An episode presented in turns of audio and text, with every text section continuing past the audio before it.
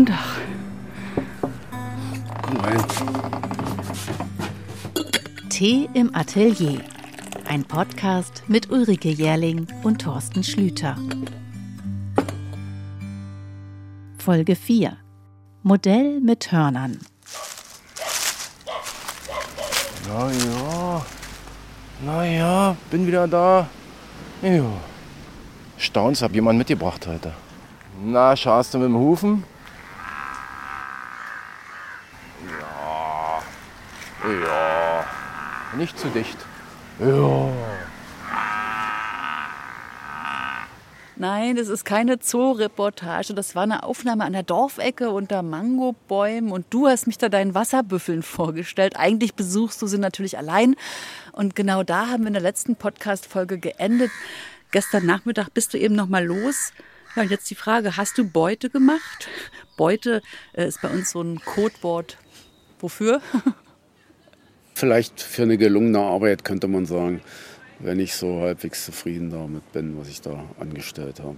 Ja, ist kein Witz. Ich kriege manchmal auch auf Hittensee morgens um 4.30 Uhr, lese ich beim Frühstück dann von 4.30 Uhr eine WhatsApp, steht dann Beute. Beute ist dann schon die, ist schon die höchste Stufe, dann, also was möglich ist. Gibt es bei Skizzen auch die höchste Stufe, Beute? Absolut. Skizzen sind fette Beute unter Umständen. Wir blättern ja manchmal in deinen Skizzenbüchern, da führen die Büffel dann wieder ihr ganz eigenes Leben in äh, von dir auch gesetzten Farben. Oft stecken natürlich in den Skizzen ganze Geschichten. Ich habe ältere Aufnahmen mir angehört und eine gefunden. Da nimmst du mich oder sagen wir uns nochmal wirklich mit zurück an die Anfänge, als du die indischen Wasserbüffel für dich entdeckt hast. Das ist ja Buffalito. Damit fing es an. Das war also eines meiner ersten Motive, was Büffel anging. Wasserbüffel anging. Dieser war ein Jungbüffel, büchste mal seiner Mutter aus, wurde dann ab und zu vom Opa eingefangen und angebunden und war so ein richtiger Frechdachs, hatte was von einem kleinen Teufel. Bis dahin war es für mich so mehr oder weniger alles eins, aber dann entdecke ich, dass diese Wasserbüffel eine unglaubliche Mimik und auch Klugheit irgendwie versprühten. Das war, erinnert mich eher in ihrer Art und, und Weise an ein Pferd als an eine Kuh. Ja, die Wasserbüffel sind mir mächtig ans Herz gewachsen im Laufe der Zeit. Und es gibt äh, eine Familie, eine Büffelfamilie, mit der ich auch immer wieder die Begegnung suche. Wenngleich mich einer der Jungbüffel vor Jahren auch mal fast vom Motorrad geschubst hat. Das passte nicht in seine Revieransprüche hinein, dass ich da stand und die Büffelkuh fixierte. Marschierte richtig los und dann habe ich mich aber ruckzuck hinter das Motorrad begeben und bin auch schnell abgehauen. Klingt ein bisschen nach, nach Tiergeschichten erstmal, wenn du es so erzählst, aber. Tiergeschichten, ja. Animal Road, klar, äh, ist hier alles. Garbage Road, Animal Road, das ist äh, der Weg hier. Kühe, Hunde, Schweine, aber auch Büffel, Wasserbüffel. Und die Wasserbüffel, die sind so ein bisschen die, man könnte sagen, so die heimlichen Anführer der Animal Road hier. Man könnte ja denken, es sind eigentlich die Kühe, die wir auf der Straße umkreisen, die auch alle Heiligkeit ja hier genießen. Die Wasserbüffel sind nicht die heiligen Tiere. Für dich sind sie die Anführer? Richtig, die Kühe sind heilig und die sind überall und die dürfen alles. Und die Wasserbüffel sind wie so eine eigene Spezie, die sehr frei in ihrer Familie sich hier bewegen können. Ja, wo beginnt denn die Kunst? Ich meine, Tierbeobachtung. Ist eine Art Parallelgesellschaft mit den Büffeln, ähnlich wie mit den Möwen auf Hittensee. So, und die Büffel hier verkörpern so einen Freiheitsdrang und auch so eine autarke Form des Lebens hier. Und ich finde, die Büffel haben so eine individuelle Ausstrahlung und sind so eigenwillige Tiere, die so viele menschliche Charakterzüge auch in Filmen haben. Ja, das fesselt mich und deswegen bin ich immer wieder dort und entdecke immer wieder neue Seiten an ihnen und zeichne die. Und da steht der Schlamminger, der steht alleine auf einer Wiese. Und zwischendurch brüllt er mal, als ob er den ganzen Dschungel zusammenbrüllen will. Und steht da mit seiner Wucht und, und, und seiner Masse und, und seinen stabilen, riesigen, kräftigen Beinen da wie ein Felsen und, und, und mit der die Haut, die an Nashorn erinnert, im Schlamm getränkt und da sitzt dann mal nochmal ein weißer Vogel drauf. Das wächst so richtig aus der Erde, aus diesem Reisfett, aus diesem Schlammloch heraus, so eingefügt und trotzdem so. Welche Farbe hat ein Schlamminger oder jeden Tag eine andere?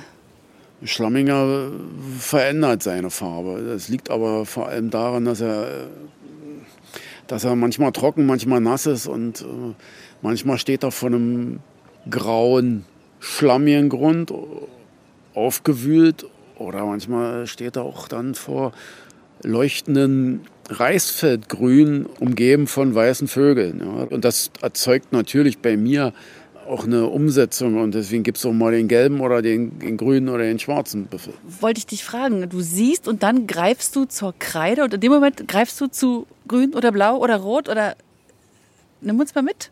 Ja, wie soll ich euch mitnehmen? Klar, äh, es ist auch eine Stimmung, die er vermittelt und wenn er eine Stimmung vermittelt, wo er mehr auf Angriff ist oder mehr auf... Äh, Trotz, na dann kann es sein, dass die Farbe, wie soll man, vielleicht ins Rote geht oder das Rot der Grundton der Zeichnung sein könnte. Wenn allerdings mit der Umgebung so verschmilzt, dann könnte es auch mal ein grüner Büffel sein oder es ist auch mal, äh, wenn er völlig friedlich da in seinem Loch liegt und den Kopf verdreht und die Hörner äh, nur noch zeigt, dann ist es vielleicht mal eine Blau.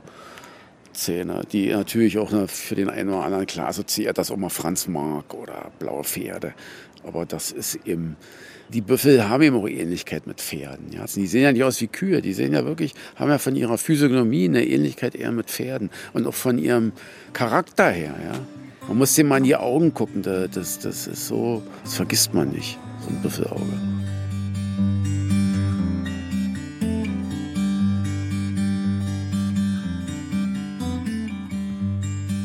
Inzwischen gibt es auch etliche Büffel in Acryl und in Öl, die entstehen dann im Berliner Atelier.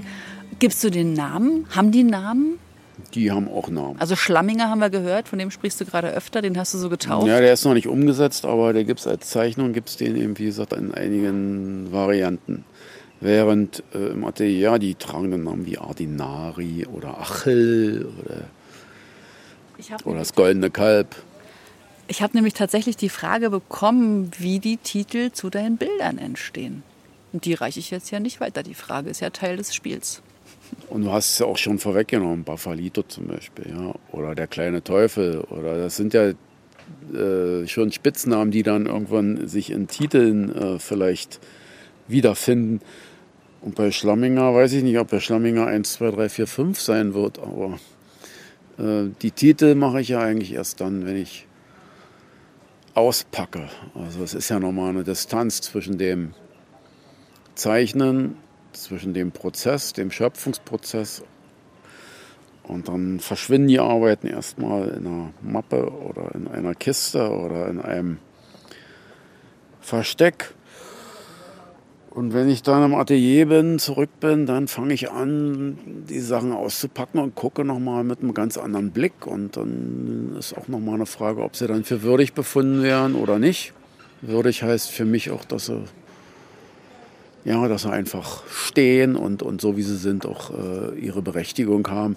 Während äh, dieses Prozesses kann es dann auch mal dazu kommen, dass ich mal das eine oder andere dann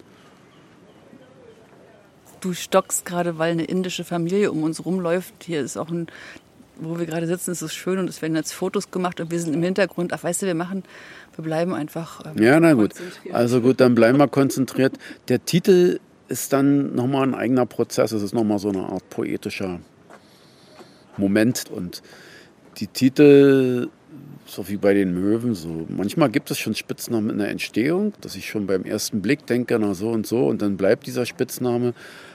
Aber oft ist es so, dass ich eigentlich die Zeichnung erst betitel, also der, zum großen Teil, wenn ich dann äh, sie auspacke und sie mir nochmal neu anschaue und dann betrachte ich sie auch nochmal aus einem ganz anderen Blickwinkel und dann entsteht ein Titel. Eine Frage, die ich bekommen habe für diesen Podcast, ist tatsächlich die, ob das Internet deiner Kreativität schadet. Und die passt ganz gut zu diesem Aufschwung, der auch hier passiert. Es ist auffällig, dass die Leute, die vorher in einer verbalen Kommunikation miteinander waren, dass die jetzt in der Kommunikation mit dem Handy sind. Selbst die, die Marktverkäufer oder die Fischverkäuferin am, am Straßenrand. Da siehst du immer mehr auch mal, dass sie in der einen Hand das Handy haben, in der anderen Hand die, die Fischtüte. Aber sie rufen doch immer noch ordentlich. Ja, ja, sie rufen noch ordentlich und es ist auch nicht überall so.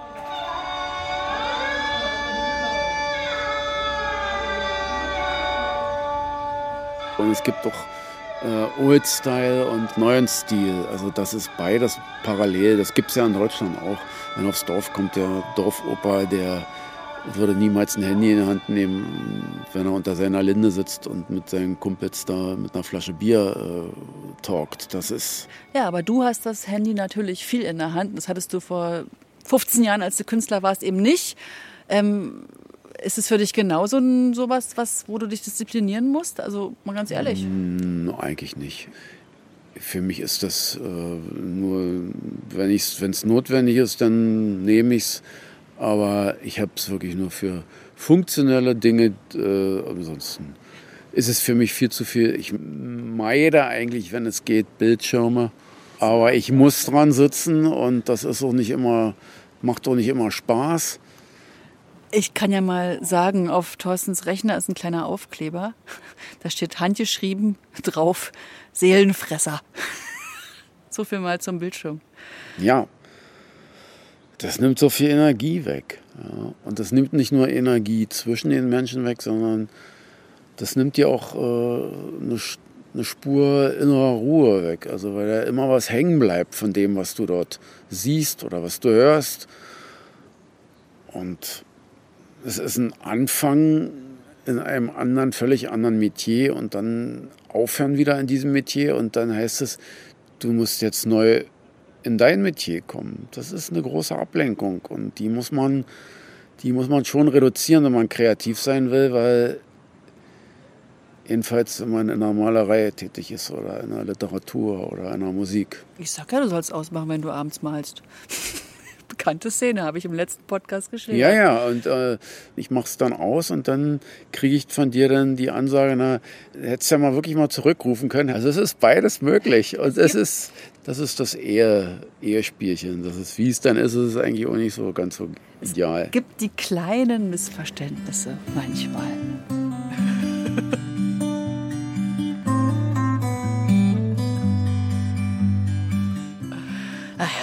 komm, eigentlich kriegen wir es doch ganz gut hin mit, mit so Schwingungen. Natürlich, es ist ja auch alles, es ist auch wirklich ein albernes Thema, weil das ist irgendwie unwichtig. Es ist einfach Pille, Pille, Palle. Gut, Handy-Thema weg, Handy aus, rein in die echten Situationen. Wir haben ja in der ersten Podcast-Folge schon gehört, wie gern du über Flüsse übersetzt, da wo eben der Brückenbau, wie du es gesagt hast, in Indien noch nicht so fortgeschritten ist. Da fahren dann eben noch die Fähren und wir waren in der ersten Folge schon auf einer drauf. Und ich habe jetzt einen Tonausschnitt von früher und da hört man wirklich, dass Fährefahren auch künstlerisch wertvoll ist. Vor allem, wenn die Fähre richtig voll ist, dann sind jede Menge Bikes drauf und auf den Bänken dann so links und rechts vom Motorraum der Fähre, da drängen sich dann die Menschen. Und egal wie viele es sind auf so einer Fähre in Indien, passen immer alle irgendwo mit drauf und irgendwo mit rein. Es gibt da irgendwelche Geheimnisse im Chaos. Nur aufhalten darf man das Chaos nicht. Und das reizt dich dann schon. Faszinierend. Ich habe das ein paar Mal schon gezeichnet. Das ist wieder diese Dichte, wie beim überhaupt Indien. Alles, alles auf einen Haufen, alles zusammengestopft, bis, nicht, bis kein Zentimeter mehr Platz ist. Das ist wie auf dem Markt beim Zeichnen. Du hast Struktur ohne Ende hier. Gibt dann auch so diese Zweiteilung auf dem Boot. Auf der einen Seite die Männer, auf der anderen Seite die Frauen. Also die eine Seite ist dann auch immer bunt. Und die andere Seite ist dann relativ monochrom. Also da kann ich im Prinzip mit einem reicht eine Kohlezeichnung. Während auf der anderen Seite, wo die Frauen sind, muss ich mächtig in die Kreiden gehen, in die farbigen. Und dann die Hatz hier. Alles in eine Richtung, alles lauert. Jeder will der Erste sein, wenn es wieder runtergeht. Und die Spannung ist in den Leuten, zu, an den, den Leuten anzusehen. Erst sind sie wunderbar relaxed und dann ist die Spannung da. Und das ist natürlich auch wunderschön zu zeichnen. Diese halb schlafenden Figuren und dann erwacht der ganze Haufen. So, jetzt geht's los aufsitzen. Musst ausmachen, jetzt geht's los. Wir müssen hier mit runter, sonst halten wir den ganzen, halten wir den ganzen Laden auf.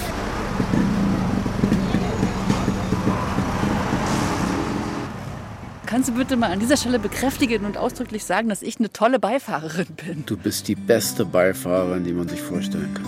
Ich verhalte mich nämlich wie Gepäck.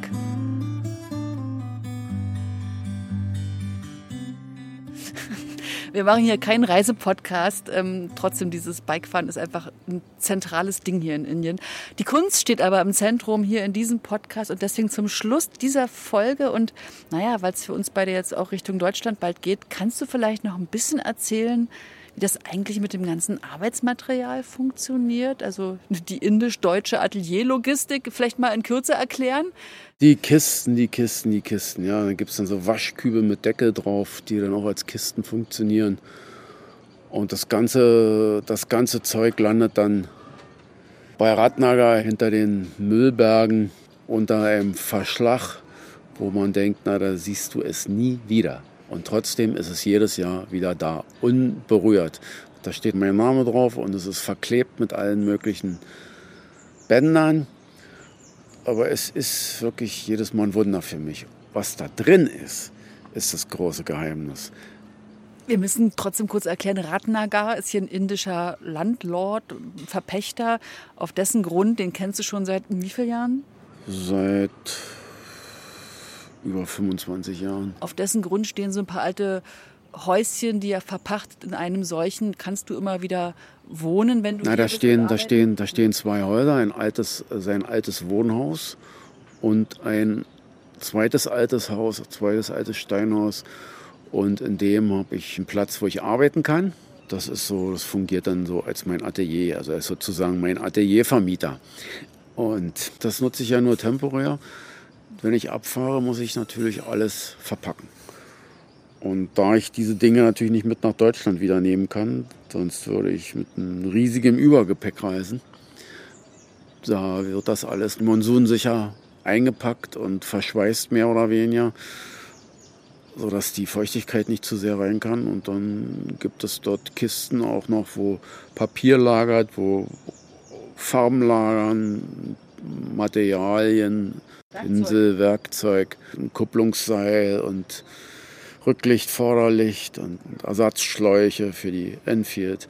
Also ist alles dort mit drin. Und äh, wenn ich dann wiederkomme, auch Decken und man Arbeitsschemel. Also alles, was man sonst auch braucht. Und Kleinigkeiten natürlich auch und so. Das wird dann da verstaut und bleibt dort. Und das ist jedes Mal eine Riesenaktion, das zu verpacken und wieder auszupacken und wieder alles in Schuss zu bringen. Weil jeder Monsun nagt an den Dingen in unvorstellbarer Weise. Also es ist nicht nur so, dass die Straßen nach einem Monsun hinüber sind, sondern auch das eingelagerte Gepäck, wenn man nicht da mehrere Schutzschichten drumherum anlegt. Das ist also der Plan dann für morgen, richtig? Kurz vor der Abreise. Das ist nicht der Plan für morgen, sondern das ist der Plan für die nächsten drei Tage. Step by step. So sieht's aus. Die nächste Folge kommt dann aus dem Berliner Atelier. Da freue ich mich auch drauf, denn so sehr ich Indien wirklich, wirklich von Herzen liebe und nicht gehen will eigentlich, aber den Geruch bei dir im Atelier, den liebe ich auch total. Bis dann also, danke, Thorsten. Danke, Rike.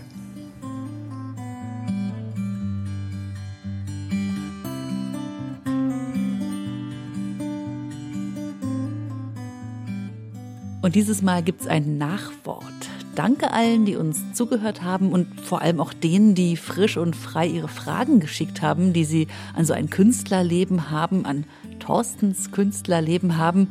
Bis zu den nächsten Folgen wird es jetzt ein wenig dauern, denn die Arbeit in Berlin hat uns wieder.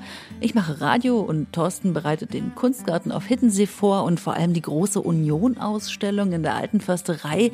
Über beide Themen werden wir mit Sicherheit dann reden und eben gern auch über das, was ihr wissen wollt. Deswegen gern eine Frage schicken an info@torsten-schlüter.de oder auch direkt als Sprachnachricht an mich auf die 0176 29 61 8009. Kann man ja jetzt zurückspulen, wenn man die Nummer nochmal braucht. Tschüss.